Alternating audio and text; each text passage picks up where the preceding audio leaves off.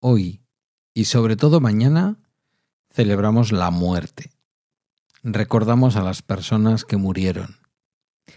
Pero ¿qué sería de nosotros si no muriéramos? Es muy curioso porque en la cultura de la mayor parte de las personas que me escucháis, y posiblemente también de algunas otras, la culpable de que vayamos a celebrar hoy y mañana la muerte porque es la culpable de que la muerte exista, en el fondo fondo es la mujer.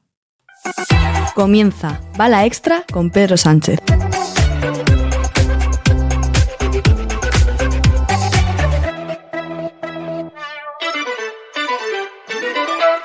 Buenos días, es miércoles 1 de noviembre de 2023, Día de Todos los Santos. Este es el capítulo 1078 de un podcast sobre mis cosas que en el fondo son las tuyas. No lo digo yo y no penséis que lo piense, o que lo pienso, mejor dicho. No creáis que lo pienso. Eh, está en la Biblia, está en el libro del Génesis, está en ese momento tan fascinante del libro del Génesis, como sabéis, posiblemente uno de los libros más importantes de la Biblia pero posiblemente uno de los libros más importantes e influyentes de las religiones judeocristianas, especialmente de la judía y de la cristiana. Está, es uno de los cinco primeros libros de la Biblia, lo que para la, lo que para la comunidad cristiana sería el Pentateuco, que está dentro del Antiguo Testamento. Estamos todavía en la oscuridad, estamos todavía en el lado judío de la Biblia, el ojo por ojo, diente por diente, que bien estamos viendo estos días, eh, y que para los eh, judíos, por si alguna vez os habíais preguntado qué era esto de la Torá, ese, ese texto sagrado de los judíos, pues no es ni más ni menos que los cinco primeros libros de la Biblia. El primero de ellos, el Génesis.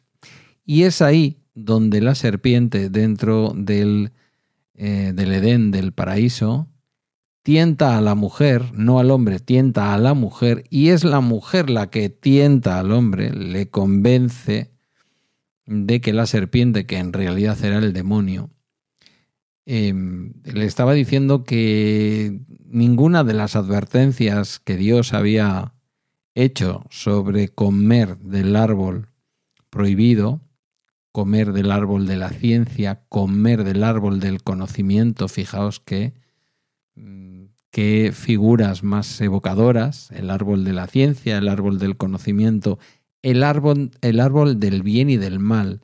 Podríamos decir que es el árbol que nos permite discernir. Yo diría que incluso es el árbol que nos convierte en humanos, desde el punto de vista de la mítica judio-cristiana. Em, el único árbol del que no se podía comer en el jardín del Edén. Fíjate que había para comer de todo y había frutos y había de todo lo que podáis imaginar en ese mito eh, original. Y sin embargo, pues había que caer en la tentación, porque creo que era Oscar Wilde al que le atribuyen eso de que la mejor manera de superar una tentación es caer en ella.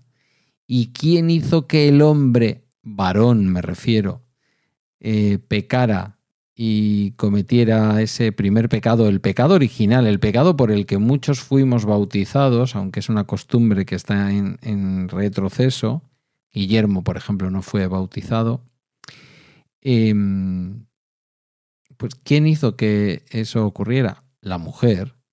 La mujer que era la que tenía, em, digamos, la dialéctica directa, la posibilidad de hablar directamente con la serpiente, que en el fondo era, como digo, el demonio transfigurado.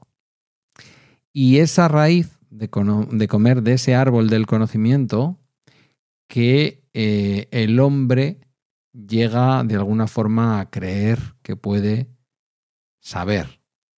Fijaos que ya desde el primer libro la Biblia está condenando la ciencia, está condenando el conocimiento y la curiosidad. Y está condenando, como no, a las mujeres, culpables no solamente del pecado original, lo que las ha convertido durante milenios en lo más impuro de la creación, sino que también arrastra al hombre y por lo tanto a la humanidad completa a la muerte. Porque el precio final de haber comido de ese árbol prohibido, sin duda es el trabajo, que ya se le atribuye en ese libro también al hombre, como si la mujer no trabajara, em, y se le dice que va a tener que trabajarse la tierra, la tierra de la que el hombre estaba hecho, porque el hombre sale de ese barro, de esa tierra, de esa sopa primigenia en forma de barro, y luego ya la mujer si eso sale de la costilla de ese primer hombre que era Adán, o Adam, o en el idioma en que lo uséis.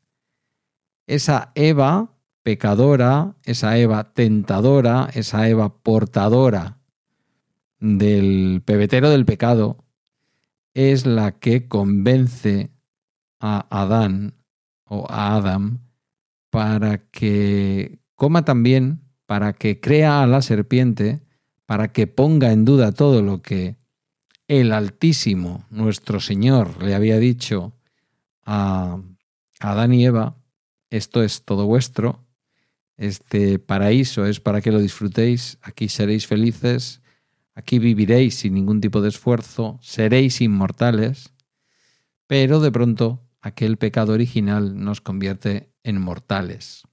También nos vemos desnudos y también tomamos conciencia de muchas otras cosas. Una conciencia inicial de que la vida es un camino difícil, un camino de esfuerzo. Yo me pregunto si cabe pensar em, que de no haber comido de ese árbol, de no basarse ese mito eh, judeo-cristiano en el hecho de que se comió del único árbol que no se podía comer, seríamos inmortales. ¿Os imagináis? Que fuéramos inmortales, pero tontos. Aún más tontos de lo que yo somos como especie, que no es poco.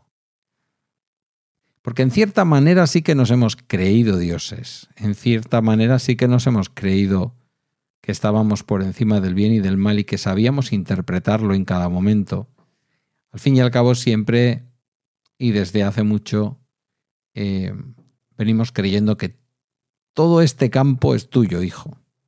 Todo este campo. La realidad es que esto no es así. La realidad es que somos mortales.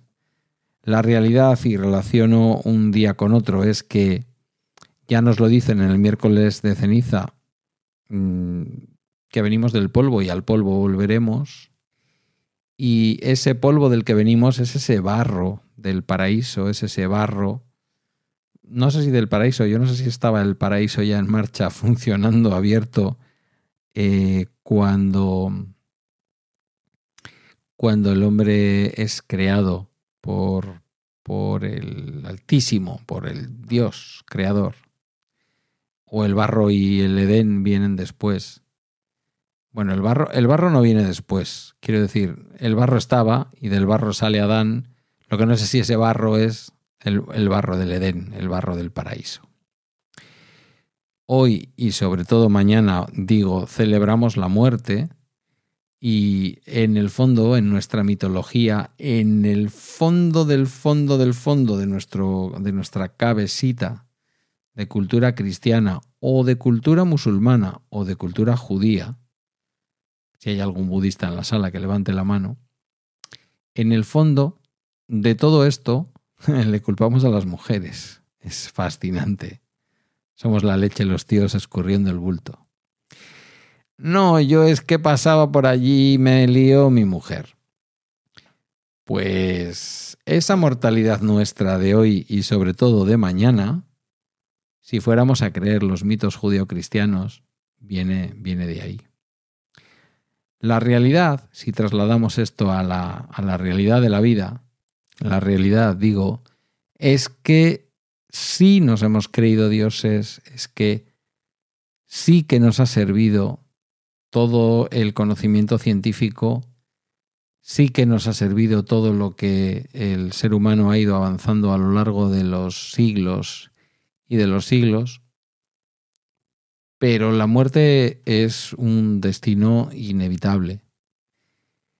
¿Qué hay más allá? Es algo que a lo largo de los eh, siglos, diría yo que incluso de los milenios, em, pues ha resultado entre esperanzador y perturbador en función de las creencias de cada uno. Cuentan de una gorila de un, de un zoo estadounidense o canadiense, no lo recuerdo ahora. Una gorila que era súper inteligente y que llegó a manejar, a entender dos mil palabras y a manejar unos mil signos eh, de estos que se hacen con las manos, el lenguaje de sordos, para entenderse con los seres humanos, que definía la muerte como un agujero de descanso, como una pausa, como un final. Eso no le impidió ponerse muy triste, muy, muy triste, cuentan, eh, cuando perdió a su gatito porque tenía era un era una gorila que tenía un una, una mascota a ponerse muy triste y a considerar a la muerte como algo malo. Hay culturas en que esto no es así, hay culturas en que no se celebran con golpes en el pecho y con lloros los momentos cercanos a la muerte, en donde corre el alcohol y la alegría y la música, pero hay una cosa que es completamente insuperable y que lo es también para las personas de fe. Mi tía, la monja que ha estado la semana pasada, yo hablaba con ella. Nadie tiene demasiada prisa por abandonar este mundo, salvo las personas que en un momento dado tienen el deseo, por lo que sea, de acabar con todo esto. Y por lo tanto, pues eh, hoy es un buen día, aunque ya digo, el día de difuntos es mañana, para desearos a todas y a todas extrañas mías una larga vida y bueno, que nos sigamos escuchando. Acaba el bala extra de hoy. Puedes dirigirte a mí en Mastodon por correo en contacto arroba pedrosánchez.eus o a través de balaextra.com, donde también hay un enlace a la comunidad de Telegram. Gracias por tu tiempo y hasta mañana.